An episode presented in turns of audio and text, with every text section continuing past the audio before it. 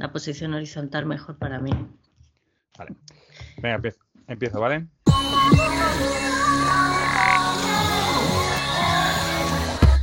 Hola y bienvenidos a Cierra el libro al salir, un podcast de literatura en el que hablan los libros, las personas que los leen y las personas que los escriben. Yo soy Fernando Vicente y por suerte para todas vosotras no estoy solo en esta aventura, sino que me acompaña la poeta que lo dio todo en carnaval y ahora paga las consecuencias, Ana ¿Qué tal, Ana? Hola, pues bueno, eh, podría, he estado mejor. en otras ocasiones has estado mejor, ¿verdad? He estado mejor, sí, estoy un poco malo y con fiebre y eso, pero mira, es la primera vez que hago el, que hago el podcast enferma, creo. Así que, bueno, que se, que se vea que aquí lo damos, lo damos todo. Vamos a intentar entonces no eh, tenerte mucho tiempo fuera de, la cama, de las mantitas, del té con miel y bueno, lo que tomes, ¿no? y los medicamentos y dormir, sobre todo. Perdón, sobre todo es importantísimo dormir. Sí. Eh, y pues cuéntanos qué vamos a tener hoy. Venga, vamos a empezar ya. Eh, pues sí, te voy a contar qué vamos a tener hoy. vamos, a, vamos a hablar de qué leen los hombres y qué leen las mujeres que hay un test hecho y, vamos a saber qué lee cada, sexo. Eh, vamos a comentar el libro y eso fue lo que pasó de Natalia Gainsbourg y vamos a intentar no llorar en el intento. Eh, el libro de reclamación, le hemos hecho un libro de reclamaciones a Ricardo Ramos eh, con su libro Máscara y tenemos una carta de amor de Marta Canino. Tenemos, ya sabéis, eh, ya saben los tele, televidentes que nos pueden enviar sus cartas de amor eh, mejor manuscritas, pero si no puede ser, pues nos las podéis mandar por mail. Y, y, tenemos una de Marta Canino hoy, la reseña borgiana 21 citas express de Miracamp y en el oído por ahí, pues voy a contar cositas del carnaval. Pues me parece fenomenal. Y si te parece, lo que vamos a hacer es empezar directamente con el tema, la desnoticia, que en realidad no es una desnoticia, es un, es un comentario quizá. Eh, te pongo en antecedentes. Ponme. Em, venga, eh, sabes que hay una plataforma de lectura, bueno, plataforma, página web, no sé exactamente lo que es, ¿vale? Que se llama Goodreads o Goodreads que, eh, en el que la gente dice lo que está leyendo, hace comentarios, la eh, pone, ¿cómo se dice? Em, una valoración del libro, etcétera, etcétera, ¿no? Em, bueno, pues eh, unos investigadores en el año 2017, a ver, esta, esto que vamos a hablar es una investigación que, claro, es solamente sobre los datos de Goodreads y en ese año. Es decir, no podemos extraer conclusiones mucho más allá de eso, pero no deja de ser interesante los datos que da, ¿vale? Bueno, pues eh, un investigador lo que tomó fueron datos de Goodreads de eh, en función del género, o es género o sexo, no lo sé, declarado por el usuario. Vamos a dejar ese, debate, vamos a dejarlo fuera, pero vamos, yo diría sexo. Vale, pues en función del sexo declarado por el usuario, ¿qué leía? ¿no? Entonces era hombres, mujeres, aquí no han puesto otro tipo de, de clasificación, ¿vale? Y la verdad es que aparentemente, os vamos a poner un pantallazo del gráfico que estamos manejando, es bastante diferente lo que leen, eh, eh, pues eso, hombres o mujeres. A mí me ha sorprendido bastante. A mí me sorprende mucho, eh, mm, me sorprende mucho que leen mucho más las mujeres. Sí, leen mucho más las mujeres en general. Yo creo que sí, pero yo creo que en España también pasa eso. Yo no sé si leen mucho más las mujeres o a lo mejor las mujeres contestan más este tipo de encuestas. ¿Tú crees? Sí, no sé. No lo sé. Yo mm, conozco muchas mujeres que leen y muchos hombres que leen, entonces no te sé decir. O sea, de hecho, la mayoría de gente que conozco, aunque mucha no, mm, lee. Que, que, eso está muy bien, ¿no? Porque me rodeo de personas que leen, a las que no leen, no les dirijo la palabra. Eh, no sé, no, no, estoy segura, pero, pero pienso que a lo mejor las mujeres se, se dejan, pues luego, no sé, no, no tengo ni idea de, por qué esta diferencia tan brutal. Claro. Em, aquí, eh, porque, lo digo porque vais a ver, vamos a estar comentando esto, eh, hay una barra azul que representa a los hombres, una barra naranja que representa a las mujeres cuando en un determinado género sale de una manera u otra, por ejemplo, eh, eh, quizá el género, la barra más grande corresponde a las mujeres en el género romance histórico. Eso no significa que sea el género más leído. Significa que es el, eh, ahí lo que estamos viendo es el porcentaje de hombres y porcentaje de mujer. A lo mejor género de romance histórico es un tipo de género muy poco leído, pero es mayoritariamente leído por las mujeres. Eso es lo que significan los gráficos, ¿vale? Para que no los interpretemos mal. Pues es bastante curioso porque aparentemente, y según estos datos, eh, el género eh, romance mm. en sus distintas variedades es mayoritariamente femenino mayoritariamente femenino. Hay un poquito porcentaje de, mujeres, mientras que el género filosofía es mayoritariamente masculino. Que nos vamos al otro extremo, a la parte de arriba del gráfico que os, hemos mostrado. Yo. Mm, yo te voy a decir que leo más filosofía que romance. Sí, claro. Y yo probablemente no leo nada de filosofía. Pues yo sí que me he leído unos cuantos libros de filosofía y tengo empezado alguno y, ensayos también me gusta leer y, en cambio de romance, a ver, eh, muchos libros, es que muchas novelas tienen romance, pero no son novelas exclusivamente de romance, ¿no? Yo me, imagino que se refiere a libros tipo eh, Corintellado y Descendientes, ¿no? Sí, no, sí, yo entiendo que se refieren a eso, porque mm. evidentemente, como tú dices, tú coges la novela eh, un amor de Sara Mesa y contiene romance. claro, podemos, podemos clasificarlo en romance también. Claro. Pues si, si vamos de arriba abajo, pues eh, hmm. vemos que filosofía es masculino, en teoría. Eh, cómics, sí, es masculino, pero fíjate, en, mi casa, bueno, yo soy minoría sexual en mi casa, son todas mujeres, y mis hijas leen mucho manga. Yo también leo cómic. Pues yo leo de todo. y sin embargo, no, pero yo sin embargo, yo también leo de todo, pero yo sin embargo cómic, ¿no? Y mis hijas sí, es curioso. pues debería, deberías leerte alguna, no digo manga a lo mejor, que es, bueno, ¿por qué no? Pero, pero alguna novela gráfica y eso sí que está bien, Paco Roca o por decir alguien así conocido, pero...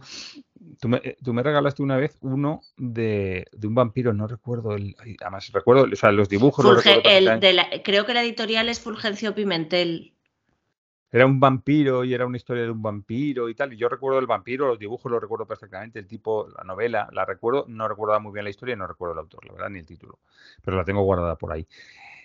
Eh, novelas gráficas también son mayoritariamente masculinas, pero ya la, mujer se va acercando. Eh, el que, según esto, es exactamente igual eh, de hombre y de mujer es ciencia ficción. Hmm. Interesante. Es curioso. Mira, antes, antes, he dicho que los hombres leían, que las mujeres leían más y a lo mejor es la interpretación del gráfico que le ha hecho mal. Simplemente eh. los hombres leen mucho más filosofía, política y novelas. Es que también, y novela, y novela gráfica, y cómic, y de lo otro leen más las mujeres, pero no, no, tiene que ver con la cantidad. No, no, no tiene que ver con la cantidad. Pero no obstante, yo creo que en España, en España concretamente, eh, parece ser que sí que leen bastante más las mujeres que los hombres. ¿eh? Y de hecho, eh, mm, mm, gran parte, mm, a ver, es que lo que voy a decir va a sonar mal, pero no me, no me malinterpretéis. Gran parte del boom de autoras que ha habido es precisamente porque las mujeres leen más que los hombres. No quiero decir que sea eso, sino que las editoriales que durante mucho tiempo han estado obviando a las mujeres, ¿vale? Apartando a las mujeres de, de su catálogo, de repente se han dado cuenta que hay mucha mujer leyendo. Y entonces han empezado a sacar muchas autoras que a lo mejor hace 20 años no hubieran sacado. Es un tema más comercial, me refiero desde el punto de vista de la editorial, no por calidad, no por nada de eso. Vale, lo que estas cosas hay que matizarlas. Me ha chocado mucho una cosa, fíjate, leer ciencia o religión es mayoritariamente femenino. Pues y casi, casi en el mismo porcentaje, ¿eh? casi mm, es curioso. A mí me ha resultado muy, muy curioso eso. Sí, la verdad. ¿Sabes? Y de ahí para abajo, es decir, todo el resto de géneros son mayoritariamente femeninos. O sea, mm. las mujeres leen más novelas de horror, más novelas clásicas. Yo conozco a una, a una bueno, conozco a una chica que, eh, igual que yo leo todos los años la Odisea, eh, ella lee, hay em, Cumbres por las cosas, no, una, una novela. Jane Sí, Jane Eyre, eso, Jane Eyre.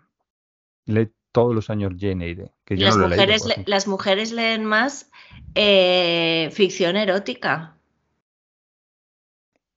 Eh, ¿Dónde está? ¿Por abajo? Está, está por abajo, casi abajo, como el quinto o sexto puesto por abajo.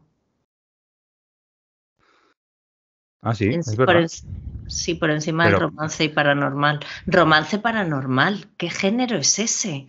O sea, yo quiero, Fernando, por favor, quiero que me encuentres un libro de romance paranormal y lo leamos.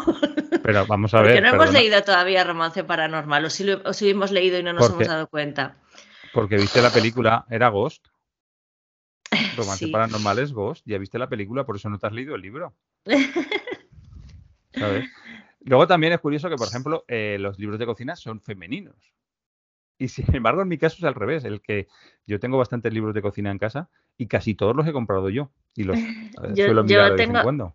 Yo tengo dos, uno que le compré a una amiga que, es ilustrado por ella y tal y con recetas de su abuela, pero el que más he usado en mi vida ha sido el 1080 que lo tienen todas las mujeres de mi familia.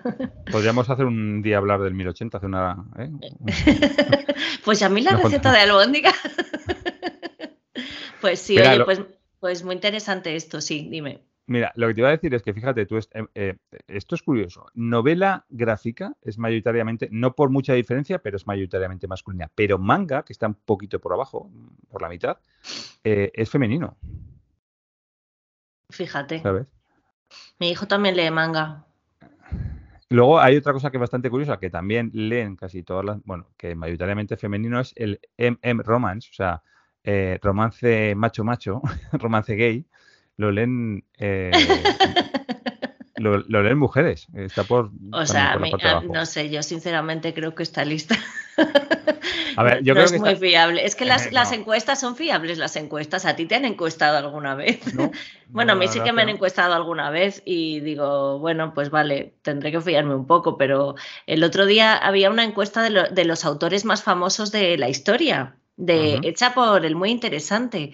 Y no estaban ni Shakespeare ni Cervantes. Y dices, a ver, es que. Y luego yo empecé a decir, pues me falta tal, tal, porque no me fijé que eran los más famosos y pensé que era como los mejores. Y, por supuesto, la primera mujer aparecía en el puesto 18. Y, no había un montón de mujeres, por ejemplo, Natalia Ginsburg, Toni Morrison, yo qué sé. Es que no había casi mujeres, ¿no? Estaba alguna de las hermanas Bronte, algo así, ¿no? Y y empecé a, citar mujeres que me faltan y luego dije, ah, famosos. Digo, entonces me falta Belén Esteban, ¿sabes? Porque es que vamos a, ver, o sea, que, es, que son autores famosos. Y si partimos de que no están ni Shakespeare ni Cervantes, la encuesta me parece cero fiable, ¿sabes? Entonces aquí que, el, que, el, que el, este gay lo lean mujeres, me parece como que la encuesta pierde un poquito de fiabilidad. Que puede ser, a ver, que estén muy, muy interesadas en el romance gay, pero. No sé, es verdad, a ver, eh, y luego ¿sabes lo que pasa que yo le veo a esta encuesta? Es que ha fraccionado tanto los géneros que pierde, porque tú me dijeras, mira, biografías, filosofía, matemáticas, o, bueno, o ciencia, novela e historia. Bueno, pues puede ser interesante, pero fracciona tanto, o sea, no mm, romance gay, pues vale. Sí, romance hay varios tipos, romance paranormal, romance contemporáneo, romance histórico, romance, romance a secas, o sea, en romance a secas entonces está todo, ¿no? Claro. Eh, romance MM, como has dicho, y en cambio romance FF no hay. No, no lo he visto. O sea, ¿no hay, ¿no hay romance lésbico o es que ya no lo lee absolutamente nadie ese? A nadie le interesa. no, no, no, lo veo, no lo veo. Luego no hay, no hay libros sobre escritura que ahí deberían salir solo escritores y no escritores que lo leen. Mm. Yo bueno, muchos libros sobre escritura. ¿eh? Mm. Yo, eh, a partir de esta lista, lo único que te digo es que quiero leer un romance paranormal. Por favor, que me encuentres uno. Vale, buscaremos uno para leerlo y lo comentamos en otro programa. Eh, bueno, ¿qué libro nos vamos a contar hoy, Ana? Pues nos vamos a contar, eh, espérate que lo voy a sacar un momento. Y eso fue lo que, espero que salga derecho porque yo lo veo al revés en la cámara. Y eso fue lo que pasó de Natalia Ginsburg. Vale, eh, voy a hacer un, sí. una pequeña, brevísima, rapidísima em, biografía. Biografía, ¿vale? De Natalia. Sí. Bueno, es italiana, evidentemente, viene de una familia, venía. Siciliana. Eh, familia, eh, en Palermo nació, sí, siciliana. venía de una familia de origen judío, pero no practicante, ¿vale? Eran eh, laicos, ella tuvo una educación no religiosa, ¿vale? Y sus padres, que era profesor universitario, em, era un luchador antifascista y, se, bueno, ella nació en el año 1914, eh, eligió su padre un mal momento para ser, bueno, un mal momento para ser antifascista, no, sino que simplemente, pues bueno, pues ya sabemos lo que pasó entre 1915 y 1945. Eh, entonces, eso le generó muchos problemas en, su vida porque a su padre le quitaron la cátedra, eh, luego ella con 20 años, 24 años más o menos se casó con León, Leone Ginsburg, que es de donde cogió ella el apellido, que era un, intelectual antifascista de origen ruso, que también era profesor de literatura, em, que fundó una editorial que se llamaba Einaudi, eh, junto, bueno, y fue amigo de César Pavese, Carlo Levi, bueno, y en Einaudi esta fue la editorial que siempre publicó a, la propia Natalia Ginsburg, ¿vale? La editorial que fundó su marido y que dirigió su marido. Lo que ocurre es que por la lucha antifascista, pues el gobierno italiano de Mussolini lo desterró, lo desterró a las montañas, a él y a su familia, Em, en 1940, ya al comenzar la Segunda Guerra Mundial. Em, allí tendrían tres hijos. En 1943, eh, Mussolini cae, ¿vale? Eh, el rey Víctor Manuel II fuerza que, pues eso, ¿no? Que Mussolini caiga del gobierno y los alemanes entran en Italia. Entonces, eh, las SS detienen al marido de, de Natalia Ginsburg, a León Ginsburg, lo torturan en una cárcel romana y muere por las torturas y, muere. Y en 1945, pues claro, se acaba la Segunda Guerra Mundial, con la caída de los dos gobiernos fascistas, el alemán y el italiano. Y Natalia Ginsburg ya se, eh, vive en Roma y aunque había publicado una novela antes, 1940, 30 o algo así, mm. eh, eh, justo después de la Segunda Guerra Mundial, publica la novela de la que vamos a hablar ahora, en 1947, que es, y eso fue lo que pasó, ¿no? Que fue una novela que ganó varios premios eh, y quizá la que le dio la fama. Y a partir de ahí, bueno, pues siguió escribiendo, se volvió a casar, se fue a vivir a Londres, siguió publicando novelas. Em, y luego más tarde, casi en los 80 ya, intervino en política, y por el Partido Comunista Italiano, fue al Parlamento, bueno, en fin. Pero lo que la parte que nos interesa a nosotros, que es más de la que vamos a hablar, es la esta de la Segunda Guerra Mundial, la que acaba en el 47, que es cuando ella publica eh, este libro, y eso fue lo que pasó. Esa es muy rápida la biografía de Natalia. Y eso fue lo que pasó, ¿no? Con Natalia. Y eso fue lo que pasó. Y eso fue lo que pasó. Vale, eh, ¿de qué va, Natalia? Eh, y eso fue lo que pasó pues empieza, empieza directamente, creo que está bien si mm, hay dos cosas importantes y es que es el prólogo, tiene un prólogo de Italo Calvino y, otro, y otra introducción propia de Natalia Ginsburg en la que cuenta ella misma eh, que estaba muy cansada y muy triste cuando escribió esta historia y dice no se trataba de que yo estuviese intentando ser menos feliz escribiendo aquella historia, sino sencillamente intentaba llegar a escribir algo a pesar de mi infelicidad y sin haberme curado, escribir sin dejar que mi infelicidad enturbiara e hiciera enfermar las cosas que escribía aunque para llegar a ese punto es necesario que la infelicidad no sea en nosotros una pregunta lacrimosa y llena de ansiedad, sino una conciencia absoluta, inexorable y mortal. Eso me parece bastante, bastante interesante y también todo lo que dice del, del cansancio que tenía, que escribió la historia casi sin signos de puntuación y luego le añadió algunos que porque poner signos de puntuación era como dar pasos. Bueno, empieza, la novela empieza así. Yo le dije, dime la verdad, y él me contestó, ¿qué verdad? Dibujó algo a, toda prisa en su cuaderno y me lo enseñó. Un tren largo, muy largo, con una gran nube de humo negro y él asomándose por la ventanilla y saludando con un pañuelo. Le pegué un tiro entre los ojos. Así empieza esta novela. Así de directa y, de, y sin concesiones comienza la novela. Respecto a lo que has dicho de, la introducción de la propia Natalia Ginsburg en la novela, mm. eh, claro, lo que es que muchas veces eh, tenemos la tendencia a pensar que cuando un escritor está pasando un mal momento y tal, la escritura es una salida. Y ella lo que nos está diciendo es justo lo contrario, o sea, que pudo escribir a pesar de que no tenía ninguna eh, capacidad para escribir, o sea, que precisamente lo que estaba intentando es escribir a pesar de y no gracias a, que es lo que se suele pensar. Esta novela la escribió en 1947 y, el, y su marido fue, o sea, eh, en algún sitio he leído que puede ser que esa tristeza viniera de la muerte de su marido, aunque fue tres años antes, pues todavía... no la escribió en el 47, la publicó en el 47. Ah, vale, pues a lo mejor la, escribió justo después, o porque luego la corrigió y le añadió las comas, o sea que... Mm. Ten en cuenta que su marido me parece que murió en el 44 Mm. Eh, en el 45, en, abril, se acabó la Segunda Guerra Mundial, creo, no sé si es abril. Agosto en Japón se acabó, pero yo creo que en Europa acabó antes, que sería por pues eso, abril o por ahí. Eh, igual fue muy justo, y ella se puso a trabajar en la editorial que había fundado su marido, en Eidenau, o no sé cómo he dicho que se llamaba, eh, justo, justo después de la Segunda Guerra Mundial. ¿vale? Entonces se puso a trabajar allí. con lo cual eh, probablemente la escribió justo, justo, justo, bueno, pues con el duelo, ¿vale? Eso también tiene un problema, bueno, ahora hablaremos de la novela, ¿no? Que te piensas que muchas de las cosas y del dolor que siente contra el que en la novela es el marido de la protagonista, ¿no? Eh, pudiera ser contra su propio marido, ¿no? Pero yo tampoco tengo tanto conocimiento de cómo era la relación entre ambos y qué pasó como para saber si realmente eso fue así o no. Si realmente mm. su, el personaje que aparece en la novela tiene reflejos y detalles del que fue su marido. A mí me gustaría decir una cosa, eh, y ahora nos ponemos con la novela, porque tú has leído un poquito de la introducción de la propia Natalia Ginsburg a su novela, y voy a leer yo del prólogo Italo Calvino, que también es un autor que ya sabes que a mí me gusta mucho, que dice, y esta es la primera frase del prólogo, Natalia Ginsburg es la única mujer sobre la faz de la Tierra, el resto son hombres. Yo creo que, aquí eh, se refería a mujer escritora, pero bueno.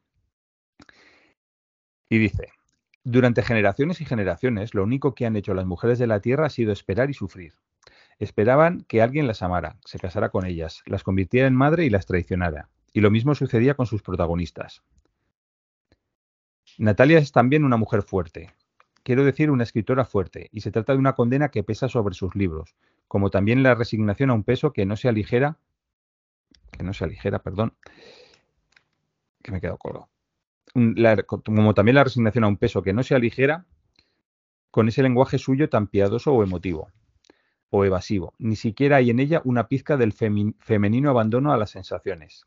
Natalia Ginsburg, y esto mm, lo, he, subrayado porque me parece muy importante, Natalia Ginsburg cree en las cosas, en los objetos que consigue arrancarle al vacío del universo, bigotes o botones. Y eso es muy importante porque si te fijas lo que está diciendo ahí, eh, mm, bien, iba a decir Américo Vespucio, Italo Calvino, lo que está diciendo Italo Calvino es eh, que no es em, eh, las hermanas Bronte, ¿vale? Que no es una escritora femenina hablando de sensaciones. Es una escritora femenina, evidentemente, porque es mujer, hablando de objetos. Sea, de una literatura concreta mm, que se puede tocar, que se puede mm, oler, que se puede levantar, que tiene peso. ¿no? Y, sí que es cierto que luego leyendo la novela, es una novelita muy corta, por cierto, para que la quiera leer, que se lee nada en una tarde.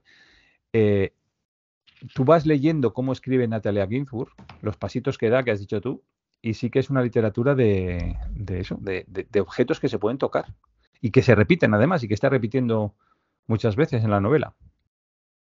Sí, pero yo creo que también tiene sensaciones bastante potentes, además. Sí, pero no em, etéreas. No, no, etéreas no, es que es, que es todo como que te, que te remite a, sensaciones que has podido sentir, ¿no? No, sí, y sí, la, respuesta a mi parlamento es sí. Sí, sí, no, no me, gusta que hayas elegido eh, eh, esta, esto de Italo Calvino porque yo también iba a decirlo y lo has dicho tú y está muy bien. Eh, bueno, a partir de, para hablar de la, de la novela, a partir de que ella pega un tiro a su marido, la historia, digamos que rebobina hasta cuando, hasta el momento en el que ella se va a la ciudad y, conoce a, esta, a este marido, a Alberto, creo que se, Alberto se llama. Ay, Dios mío. Ah, hay un dato interesante en esta historia y es que todos los personajes tienen nombre menos ella y yo juraría que su hija tampoco tiene nombre, que la llaman la niña todo el rato, pero no estoy segura de si en algún momento dicen un nombre. el caso es que ella no tiene nombre y esto eh, es interesante, ¿no? Porque la protagonista de algún, eh, la protagonista realmente desaparece debajo del marido, ¿no? Es un, es un además habla de sí misma como que no es muy agraciada, que, que no iba a encontrar a otra persona, que tal, conoce a este hombre, él no se enamora de ella, pero está enamorado de otra persona, pero aún así decide casarse con ella pensando que si lo hacen bien, que total que, hay tantos matrimonios que no se quieren, que qué más da uno más, ¿no? Y ella dice que sí, es un poco su sentencia, eh, si no de muerte, sí, sí que es una condena, ¿no? El estar casada con ese hombre que hace que poco a poco va desapareciendo eh, hasta llegar a, que su vida esté entrando y saliendo de una caja de zinc, esa caja de zinc, qué importancia tiene, ¿no? También. Que, la mentira, eh, la, ocultación, todo esto y cómo la mujer espera que las cosas cambien en algún momento y como las cosas no cambian, acaba cambiando ella. Mm. ¿No? Eh, se llama Alberto, sí, que lo he mirado. Eh, es verdad, es que decir, el único personaje que no tiene nombre para es la, esposa, la narradora, en primera persona, la hija, porque el resto, la amante, la persona esa de la que está enamorada Alberto, pues tiene nombre. Giovanna, Francesca la, chica de la, limpieza, la, que les ayuda en casa también. Sí. Eh, todo el mundo tiene nombre menos ella. Y es como mm. dices tú, mm, ella va al matrimonio eh, con la ilusión del matrimonio y él va, pues bueno, a ver qué pasa, simplemente, con como una esperanza de quizá poder olvidarse de la otra persona de la que está enamorado. ¿Qué ocurre que no se puede olvidar? Que no se puede olvidar y que, y bueno, tiene, no sé, eh, es un libro que, una novela que no puedes soltar prácticamente, aparte, como, como has dicho antes, eh, no te da tiempo a, soltarla porque se lee muy rápido, es, muy cortita, tiene 108 páginas contando con, con, los dos, las dos introducciones, que tampoco son muy largas. Y a mí me gusta mucho al principio eh, la evolución cuando del enamoramiento, de cómo se enamora del hombre, en realidad ella no se enamora tampoco, lo que pasa, y, y, se enamora porque él desaparece, y eso es una forma de enamorarse un poco mm, de mentira, ¿no? Al principio a ella tampoco le gusta, su amiga le dice que es un viejo y ella dice, me imagino que me dije, me imagino si me dijera que, nos vamos a casar que le diría que no y me acabaría, acabaría siendo su amiga, acompañándole a las fiestas y conociendo a un amigo suyo más joven y rico con el que me casaría y él sería nuestro amigo siempre.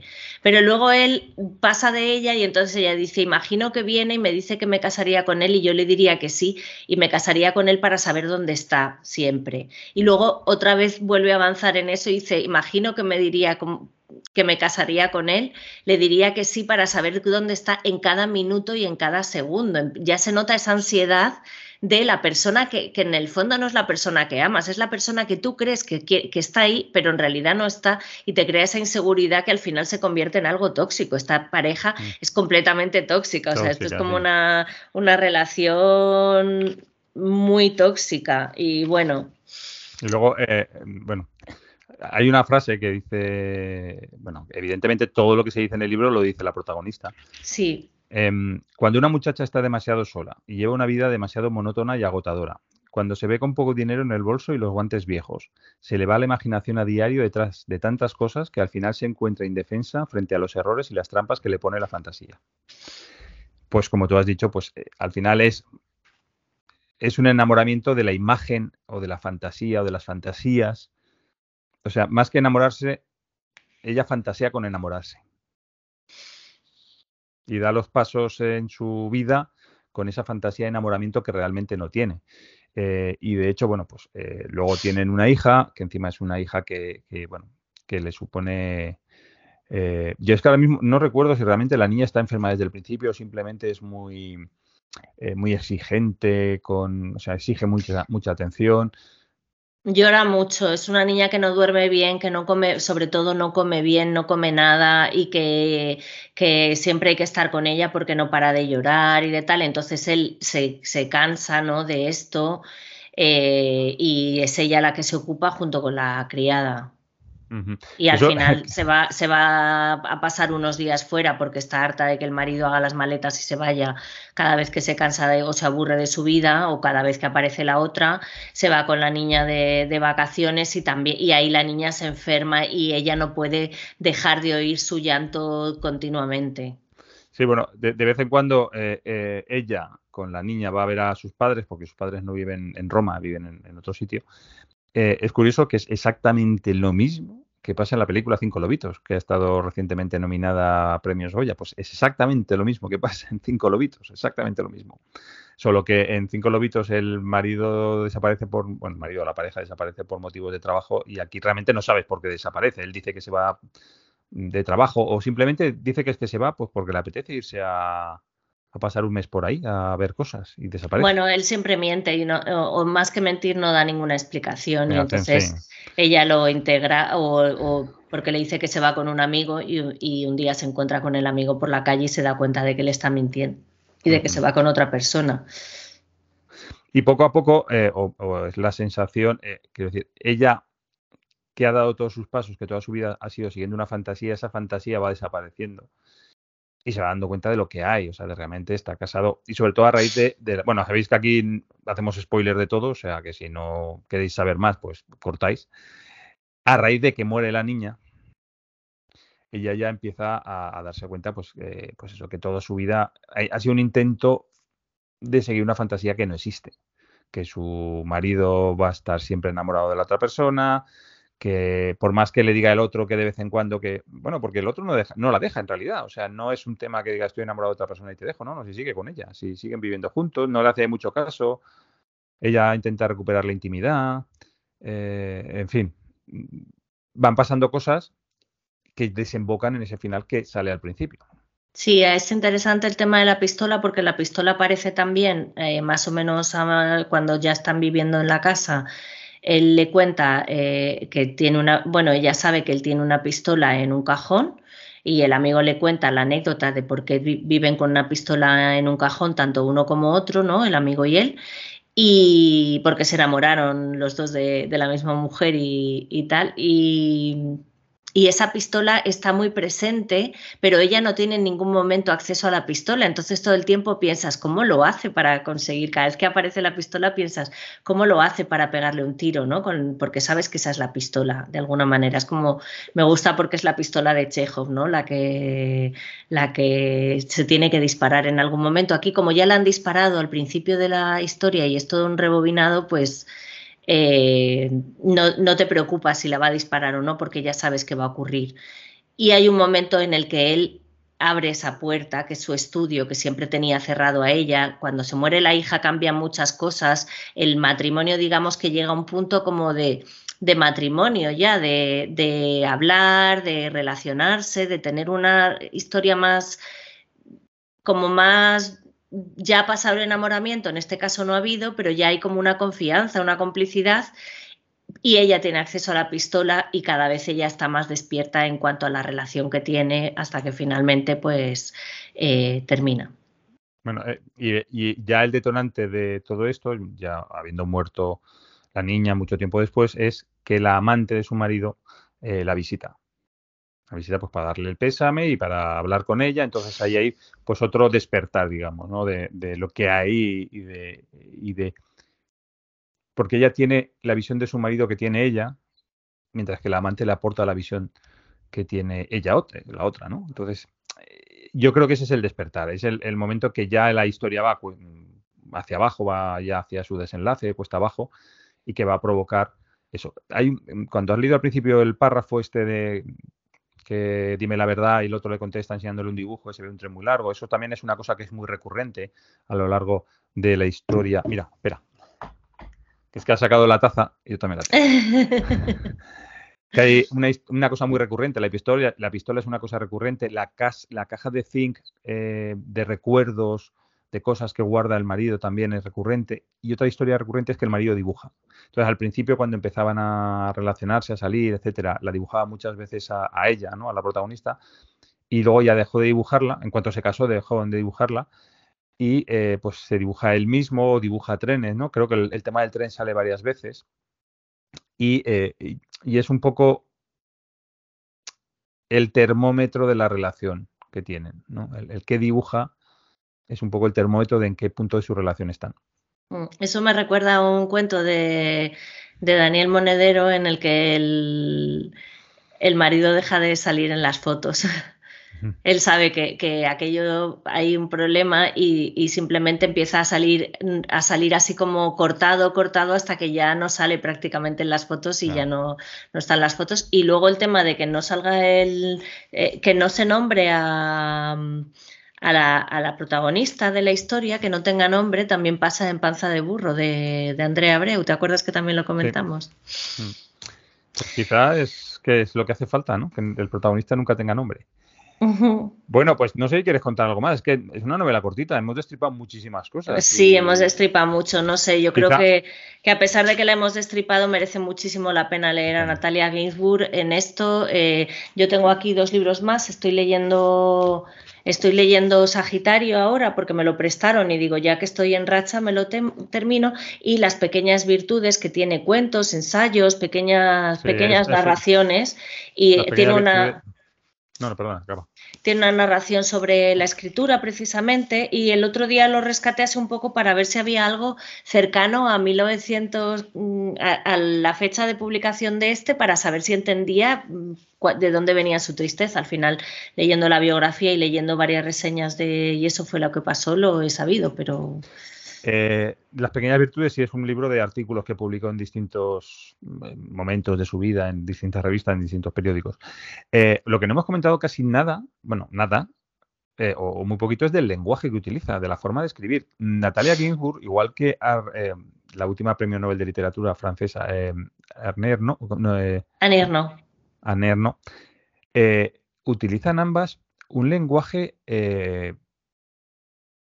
es que la palabra no es seco, es exacto, es eh, no hay preciso, no hay flores, no hay, no hay florituras, no hay digresiones, no hay nada. Eh, por eso he dicho que es una lectura, es una escritura de objetos, o sea, estás viendo la pistola, la caja de zinc, eh, el sonajero. Yo diría que es una escritura eficaz. Sí, una lectura, pero que, por ejemplo, a, a, se le ha criticado mucho por utilizar ese tipo de escritura, ¿no? Por no irse por los adornos, por la... es, curioso, es curioso que, que, bueno, no sé si a las mujeres, pero si utilizan muchas florituras es que son muy romanticonas y es que las mujeres, no hay que leer a las mujeres porque qué coñazo, ¿no? Que siempre están así romantiqueando. Y, luego si son muy escuetas es que, es que no dice nada, es que, es que está afuera, eh, no, no, expresa sus emociones, o sea, pero ¿qué quieres? Que, es que tiene alguien que escribir como tú quieres. Claro. Pues eso era lo que teníamos que contar de, bueno, no sé si has, lo has dicho lo de las comas y lo de los puntos y comas y tal, pero no sé si lo has llegado a explicar del todo. No lo has explicado del todo. Eh, sí, bueno, espérate que lo puedo leer porque lo tengo también subrayado este tema de las comas. Sí que para ella las comas eran como, como pasos. Eh, la novela que yo escribí era una novela sin puntos ni comas, no tenía ganas de ponérselas. Y explico por qué. Las comas son como los pasos. Los pasos producen cansancio y yo no tenía ganas de cansarme. Me sentía sin fuerzas y no quería cambiar sino sentarme y recostarme. Por eso escribí y eso fue lo que pasó una novela casi sin comas, aunque luego acabé poniéndole algunas y cansándome también un poco, con el cansancio que lleva a componer la arquitectura de una historia, aunque sea leve, porque mientras escribía también pensé que no se puede hacer nada en la vida sin algo de cansancio. Esto también me gusta. Ah, no lo dice. Ah, en algún momento dice, bueno, que no tienen, esto es lo de las comas, en algún momento dice que podía haber mm, pensado simplemente en el disparo y no haberle disparado, ¿no? Pero que, que pues que así fue como salió y, eso fue lo que pasó.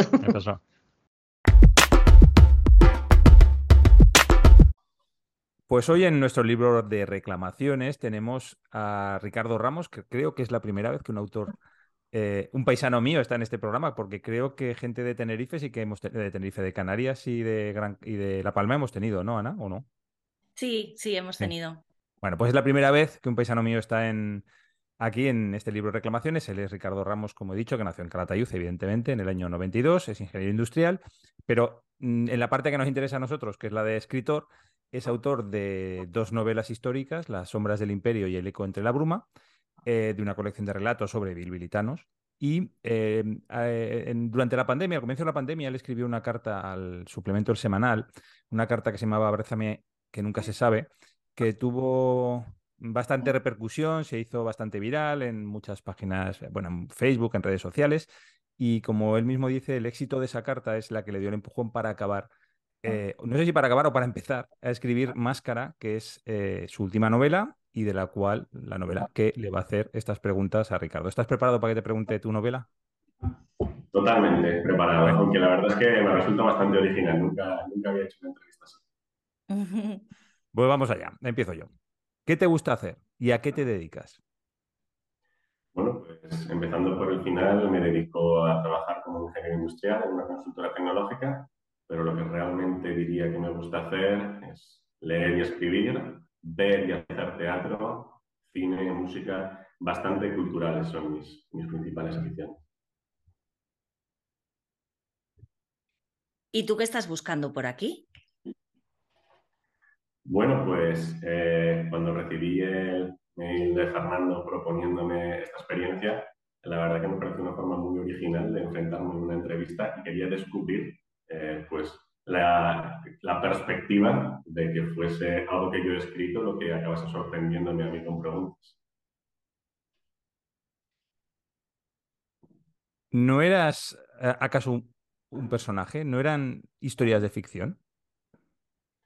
Bueno, yo creo que todos tenemos una diferencia entre lo que mostramos en público eh, y lo que somos realmente en nuestro interior. Incluso es diferente lo que mostramos con alguien muy cercano, con el que tenemos mucha confianza, que lo que podemos decir a lo mejor pues, en un foro público con gente que, que nos es más lejana. Yo creo que mientras sea saludable esa diferencia y no se utilice para la manipulación o para vender algo que, que no es cierto, es normal que haya distintos niveles de transparencia según con quién, con quién estés hablando.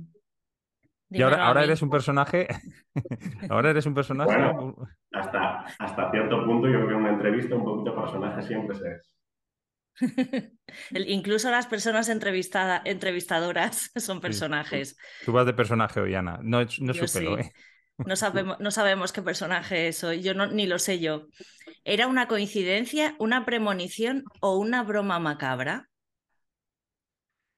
Bueno, esto depende de a quién lo apliquemos, ¿no? Eh, vamos a decir que, bueno, eh, apliquémoslo a que estemos nosotros tres hoy aquí. Eh, yo hace unos años vivía en Sevilla, allí no conocía a mucha gente, con lo cual para un poco socializado, decidí apuntarme a clases de teatro.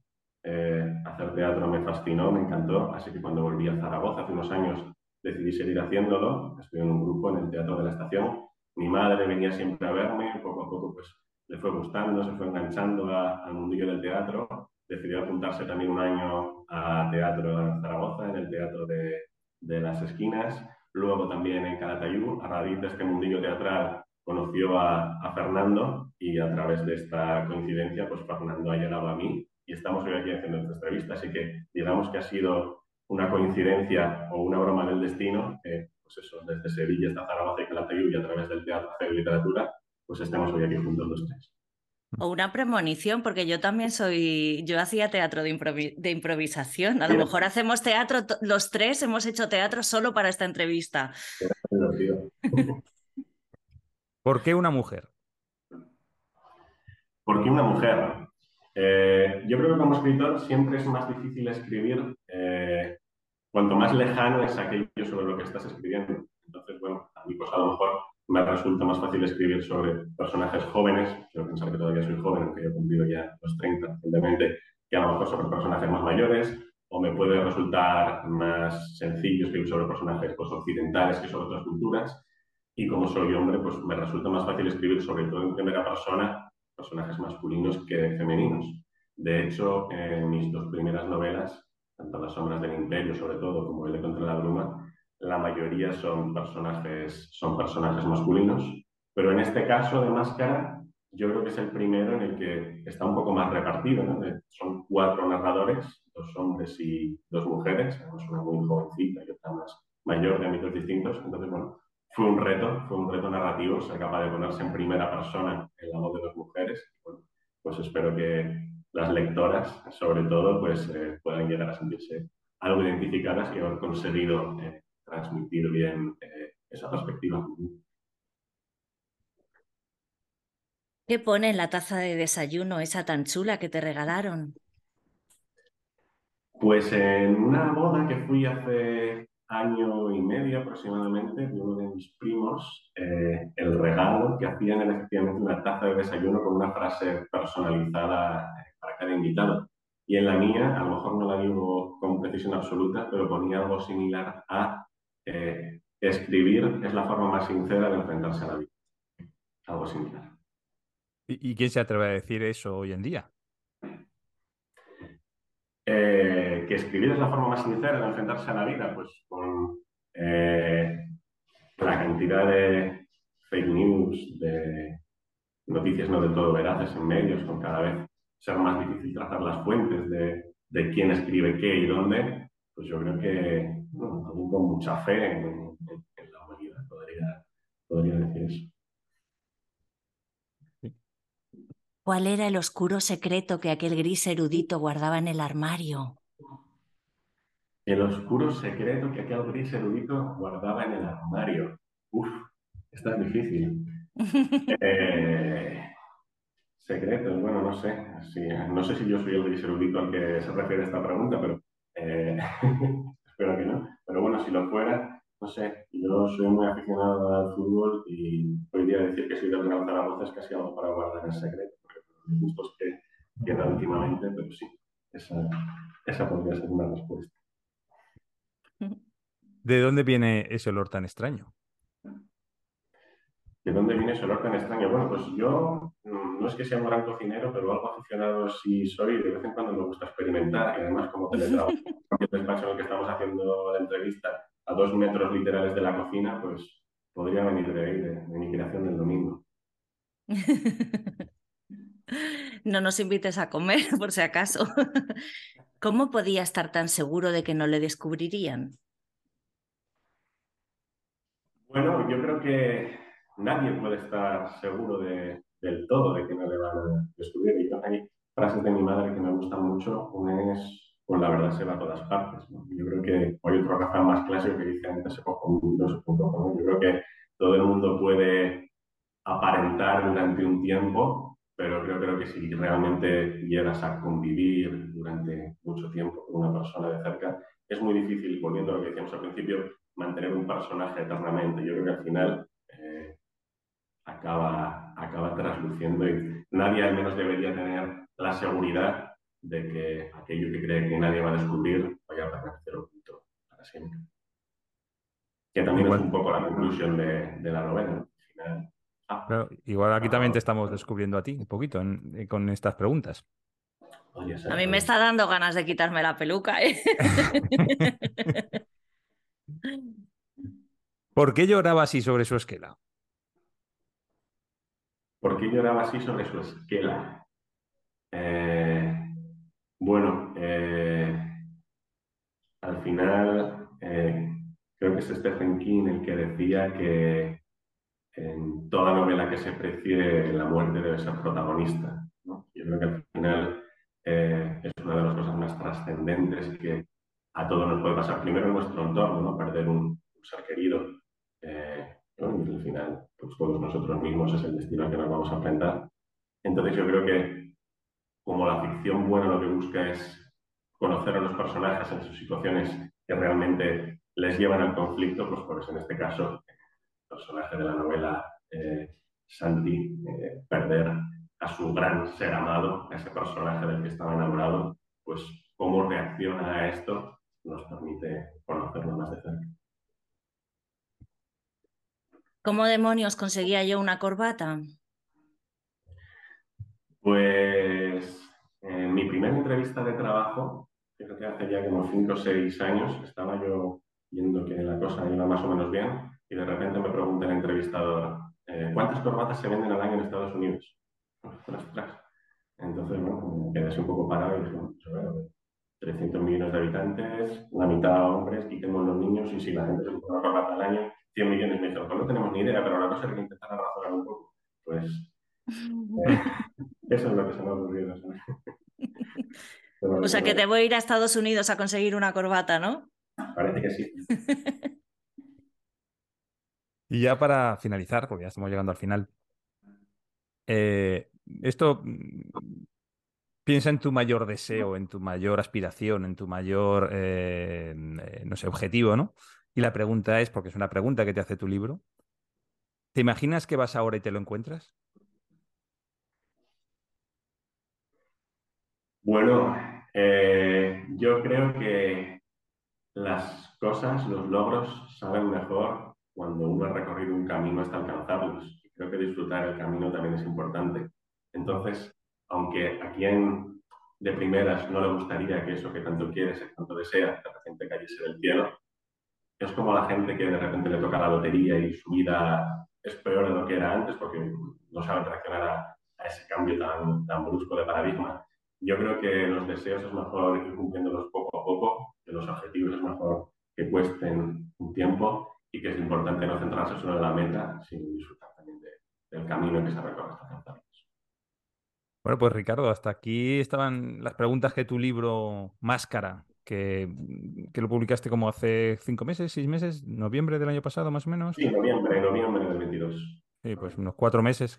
Bueno, pues este libro que es muy jovencito, muy reciente y muy que todavía tiene mucho recorrido por delante, eso es lo que te a su autor ha querido preguntar. Y nada más, y por nuestra parte, pues eso, darte otra vez las gracias por someterte a este interrogatorio un poquito sui generis y extraño. Sí. Y pues, eh, e imaginamos que, que, ya estarás escribiendo la siguiente, pues te deseamos mucha suerte también para ella.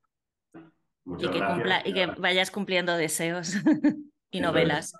Igualmente, y nada, si cuando llegue quiere volver a entrevistarme, será un placer contestar a, las preguntas del nuevo libro. Muchísimas gracias, Ricardo. Adiós. Adiós. Bueno, Chao. Pues, eh, pues eso, muchas gracias.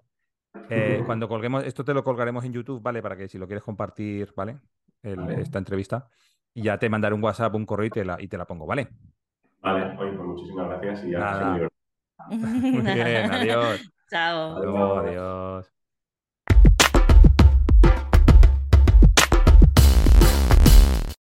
Bueno, pues vamos a leer una carta de amor a la literatura de Marta Canino Bayrein, no sé cómo se pronuncia, creo que es, eh, creo que es alemán el apellido. Bueno, es una, una escritora palmera, médico, y también tiene un podcast que se llama ay, Bademecum Literario. Vale, eh, me vas a perdonar, Marta, la voy a leer yo, probablemente leería con tu voz, quedaría mucho mejor, eh, pero la voy a leer yo. Carta de amor a la literatura.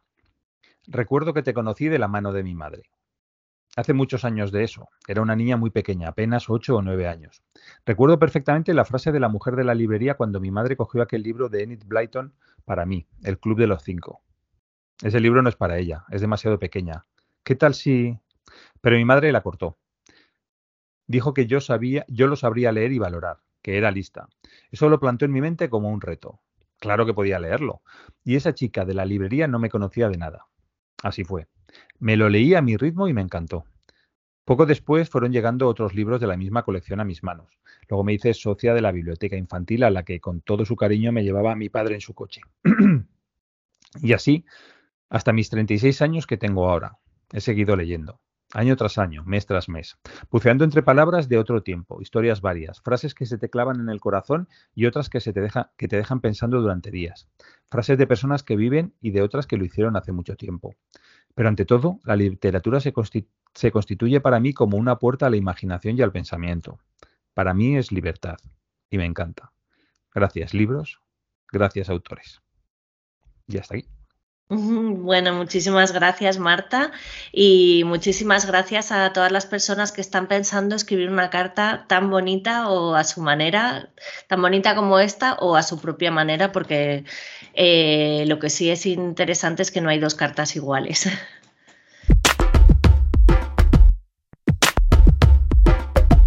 Bueno, Fernando, ¿y qué tenemos hoy de reseña borgiana? Pues mira, hoy te voy a hablar eh, de un libro que se llama 21 citas express, de, express, eh, de una autora que se llama Mira o Mayra Camp. Eh, Mayra, Mira Camp, o Mayra, que no sé si es el, un nombre verdadero o un seudónimo, porque en el género en el que ella escribe es habitual utilizar seudónimos, pues es una escritora de novela romántica. Eh, antes que hemos estado hablando ¿Paranormal? de no lo sé, no lo sé si es paranormal, pero romántica por lo menos sí. Que reside en eh, Nueva York, concretamente en el barrio o en el distrito de Brooklyn. Eh, parece ser, parece ser, porque no es un género, como has visto, no es un género que los hombres leamos, parece ser que tiene un moderado éxito dentro de este mundo de la novela romántica. Y además escribe en una revista de, Brooklyn que imitando al New Yorker, pues se llama el Brooklyner o The Brooklyner, ¿vale? Eh, digamos que es la revista pues de ese distrito, de ese barrio, no sé si es un barrio, un distrito de Brooklyn, bueno, pues de ese distrito. Em, la traigo aquí porque eh, yo hace tiempo estuve, ¿te acuerdas que antes, sobre todo en el siglo XIX, era muy habitual publicar novelas por entregas en, los periódicos? O en, sí, en los periódicos, ¿no? Se publicaba la novela eh, a trozos, ¿no? Por entregas. Y luego se publicaba completa. Y Fahrenheit 451 se publicó por entregas, ¿no? Sí, no lo sé. Sí, puede ser. No, ya digo que, que bueno, una no, cosa como... no lo sé, me suena, pero puede ser que no, no lo sé. Eh, muchas novelas de estas de Dickens sí que se publicaron así. Y, creo que algunas de Julio Verne también. Eh, bueno, pues eh, dije, voy a buscar cuál es la novela más reciente que se ha publicado, o el libro más reciente que se ha publicado así, porque ojo, no estoy buscando, no estaba buscando un libro que fuera una recopilación de artículos como el que has nombrado tú de Natalia Ginsburg, el de Las pequeñas virtudes, o por ejemplo, el libro que vino aquí, que estuvo aquí en, este programa, Un celíaco en la sala, de Fulgencio, nuestro amigo Fulgencio Susano García, que son recopilaciones de artículos o de relatos o de cuentos o de historias que se han publicado en distintos momentos en un periódico, en una revista. ¿vale? No estaba buscando eso, estaba buscando un libro que eh, desde el inicio se planteara como un... Em, como un serial. Como un serial publicado para luego publicarse como libro. ¿vale? Entonces encontré este de esta autora, eh, el 21 Citas Express, eh, que en este caso eh, fue eh, publicado en 21 números sucesivos de la revista Brooklyn, la que he comentado antes, como regalo a los suscriptores que de este modo ellos accedían a este libro en exclusiva por ser suscriptores de la revista antes de que se publicara como tal, ¿no? como novela o como libro. Bueno, pues, eh, ¿de qué va esto? Mira, eh, Mayra, a pesar de dedicarse a imaginar el amor de otras personas, parece ser que tenía bastante mala suerte en sus relaciones de pareja. Así que decidió probar suerte en bares y en sitios de Brooklyn que organizaban citas express, de estas que te sientas, compartes mesa durante un cuarto de hora con otra persona. Bueno, quien dice compartir mesa puede ser estar sentados en un taburete, no lo sé, ¿no? Pero es compartir 10 minutos o 15 con otra persona, hablar durante esos 15 minutos y decidir al cabo de ese tiempo si deseas eh, que tus datos de contactos le sean dados a la otra persona para tener otra relación, ¿no? o sea, otra, otra cita ya fuera de ese ambiente. Y si me estás preguntando si es como el programa de televisión este de las cenas, pues sí, exactamente eso es a lo que me refería, ¿vale? Pero sin cena, vamos, sin cena o no con cena, no lo sé. Em, Mayra, eh, lo que le daba miedo, eh, le daba miedo era decir a lo que se dedicaba por varias cosas. Uno, porque en el momento dado una persona que no fuera conveniente pudiera localizarla posteriormente sabiendo a lo que se dedicaba, ¿vale? Y luego, eh, porque decía, ella pensaba que si decía en esas citas que se dedicaba a escribir novela romántica, eh, sus posibles parejas la vieran como, pues ¿no? Como una romántica empedernida, que buscaba una relación idealizada de, pues eso, del señor con el torso musculado encima de un caballo blanco, en fin, ¿no? Y que, eh, pues no consiguiera ninguna segunda cita. Así que desde el principio de estas citas lo que empezó es a mentir a mentir. Ella decía que era escritora, porque claro, no podía decir que era, eh, yo qué sé, astronauta, ¿no? Ella decía que era eh, escritora, pero mentía sobre lo que escribía. Entonces, eh, em, además, em, ¿qué ocurría? Que ella luego se dio cuenta de una cosa. Si ella decía que escribía sobre matemáticas, podía ser que la otra persona fuera matemático. Entonces, lo que hacía era no decir sobre qué escribía o a qué se dedicaba hasta que no tenía más o menos claro cuál era la profesión de la persona que tenía enfrente, no para no meter la, la, pata, con lo cual iba a las citas con dos o tres posibles libros en la cabeza o posibles géneros en la cabeza para no meter la pata. Bueno, por ejemplo, vamos a ponerlo más claro. Eh, si veía que enfrente tenía una mano, una persona grande de manos, o sea, una persona así como ruda, de manos grandes y peludas, eh, ella, ella decía que lo que escribía era libros mm, sobre métodos para aprender a tocar el piano. Sospechando que ese libro no sería de su interés, ¿vale? Que el hombre no le, le eh, preguntaría sobre ese tipo de libros y así él, ella podría dedicarse más a intentar conocer a la, persona, ¿no? A la persona que tenía enfrente. Así que, por ejemplo, si veía que la persona que tenía enfrente era un piltrafilla, pues le decía que era, se dedicaba a escribir libros sobre fitness. Y a cada hombre le contaba una cosa, que era escritora de novelas de ciencia ficción, redactora de la Enciclopedia Británica, que escribía manuales de funcionamientos de lavadoras. Eh, entonces, este libro, eh, que se publicó por entregas, cada capítulo recogía una de esas citas, ¿no? Y, eh, o sea, en cada uno recogía una cita y lo que le había contado a la otra persona, ¿no? Entonces, los capítulos se llamaban La escritora de enciclopedias, La escritora de esquelas, La escritora de términos de uso y contaba el desarrollo de la cita. Bueno, más o menos, de las 20 primeras citas, más o menos la mitad, ella rechazó a los candidatos, ¿vale? De la otra mitad que no rechazó, la mitad, es decir, cinco, la rechazaron a ella. Y solo le quedó cinco posibilidades de segunda citas con otras personas que no fueron en general bien. En una de ellas eh, ocurrió que ella se le ocurrió decir que escribía mensajes para las tazas de Mr. Wonderful y resultó que su pareja hacía, se dedicaba a lo mismo, pero en una empresa de la competencia. Bueno, fue, fue bastante. Que su pareja, o sea, iba sí, gente con pareja. No, su pareja, la, la, la, persona que tenía enfrente, su posible pareja. Ah, vale, vale, vale. Escribía, en otra. Bueno, total, que tuvo 20 citas y le funcionaron muy mal. Pero en la última, la última la tituló La escritora de novelas románticas. Entonces, ya cansada de ver que no funcionaba lo de mentir en las 20 citas anteriores, lo que hizo fue. Eh, decir la verdad. Decir la verdad. Y resultó que, que su pareja era un gran aficionado a esas novelas, de esa parte pequeñita que hemos visto abajo, que era, pues este era, le gustaban las novelas em, románticas y de hecho la conocía, conocía sus libros y, le, y decía que era un fan de su obra. Y nada, y entonces la cita prosperó y fueron felices y comieron perdices porque esto es una novela romántica y tenía que acabar así. Entonces, como has podido darte cuenta, esta escritora romántica eh, que estaba escribiendo un libro no romántico, al final escribió una novela romántica, eh, por entregas, pero no romántica igualmente. Y eso es, es el último libro. Pero, pero me da la sensación, ¿no? Me gusta porque es, parece un ensayo, ¿no? Un estudio de algo y al final acaba como una novela. Me recuerda el libro este del León que leímos en, la, en el club de lectura, en el que está hablando de muchas cosas, pero al final termina como una novela. Y eso te, da una, te deja una muy buena sensación al final cuando te estás leyendo un, ensayo o algún otro libro que no sabes muy bien qué tipo de libro es y al final termina así redondo como una novela y es como, mm, qué bien. Y esto es lo que te quería contar, la última novela por entregas que he encontrado. Seguro que habrá más en el futuro, pero de momento la última. Me encantaría leerla, la verdad. ¿Te has hecho, has hecho citas de esas alguna vez? Bueno, Ana, ya que lo has dado todo en el carnaval, algo habrás oído. ¿Qué has oído por ahí?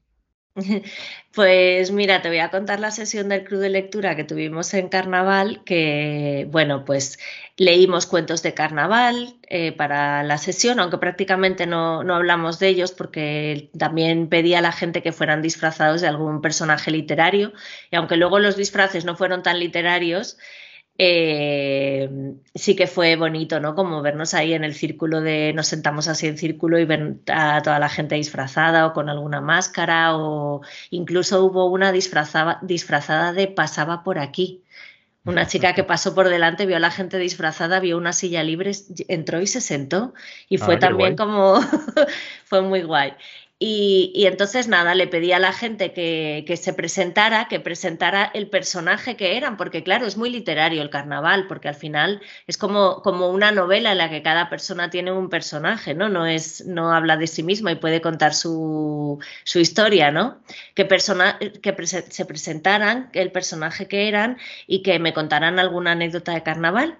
Y entonces había una mujer que llevaba una máscara y, contó que, que la primera vez que se disfrazó eh, iban así como de hawaianas o algo así, con unos vestidos, pero es que se disfrazó en los años 70, porque era una mujer mayor, iban así con unos pantalones muy cortos, unas camisas anudadas en el este, algún collar y tal, y que les detuvo la policía. y que entonces, a partir de entonces, pues que, ya le había dado siempre miedo disfrazarse, que siempre le había dado un poco de apuro. Pues mientras estaba contando la anécdota, nosotros nos reunimos en una sala, en una biblioteca que está a pie de calle y dejamos la puerta abierta para que haya ventilación. Pues mientras ella estaba contando su anécdota, se paró un coche de policía en la puerta.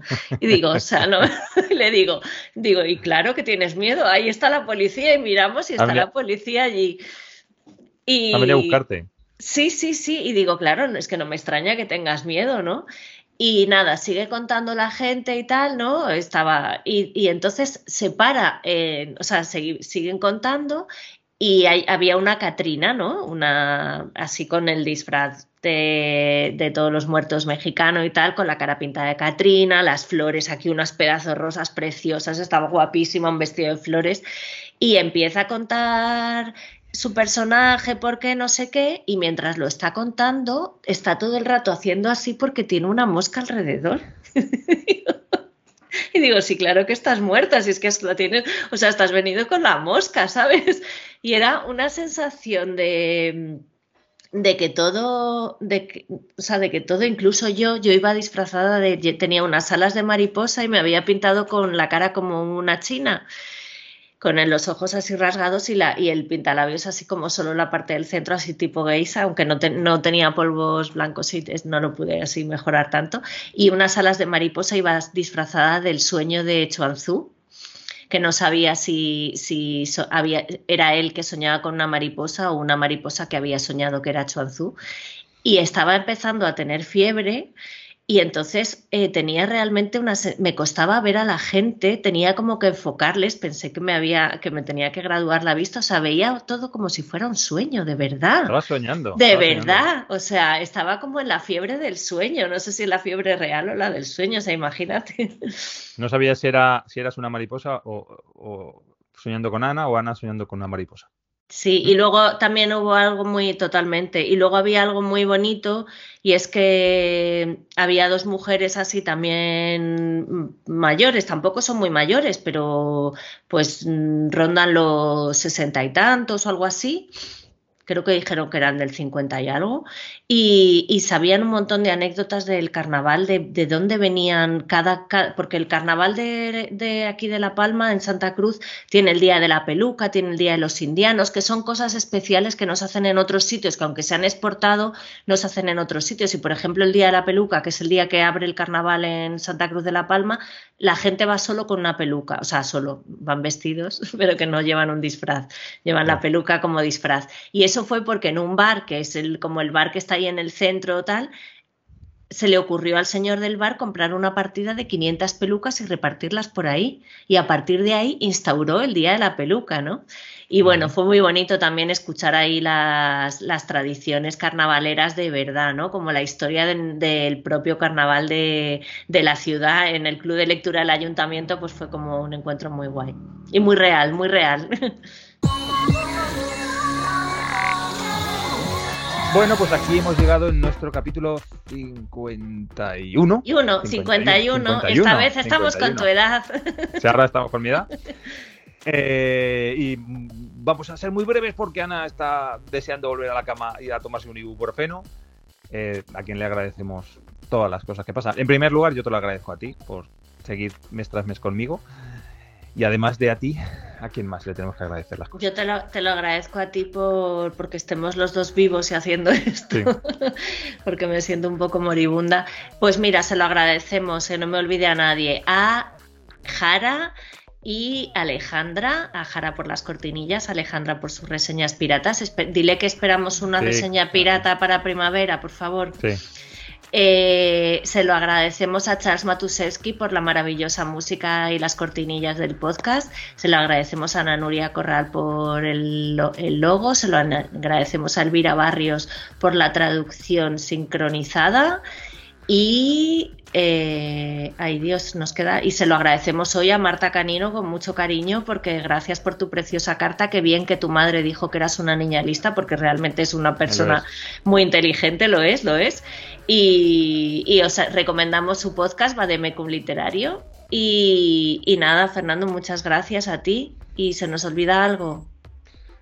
A la gente que, ah, nos... muchas gracias a todas las personas que nos escucha o que nos ve y que nos pone likes y nos comparte en las redes sociales. Esperamos vuestras cartas de amor a la literatura y a los libros, nos encantan. Sí, además yo he hecho muchas gracias a la gente que nos lee, lo cual tiene mucho mérito porque no nos lee nadie. Sí, agradezco a Natalia Ginsburg por todo lo que me ha dado este mes. no.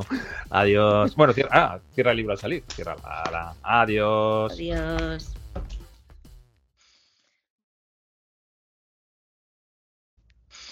Bueno. la vete a la cama.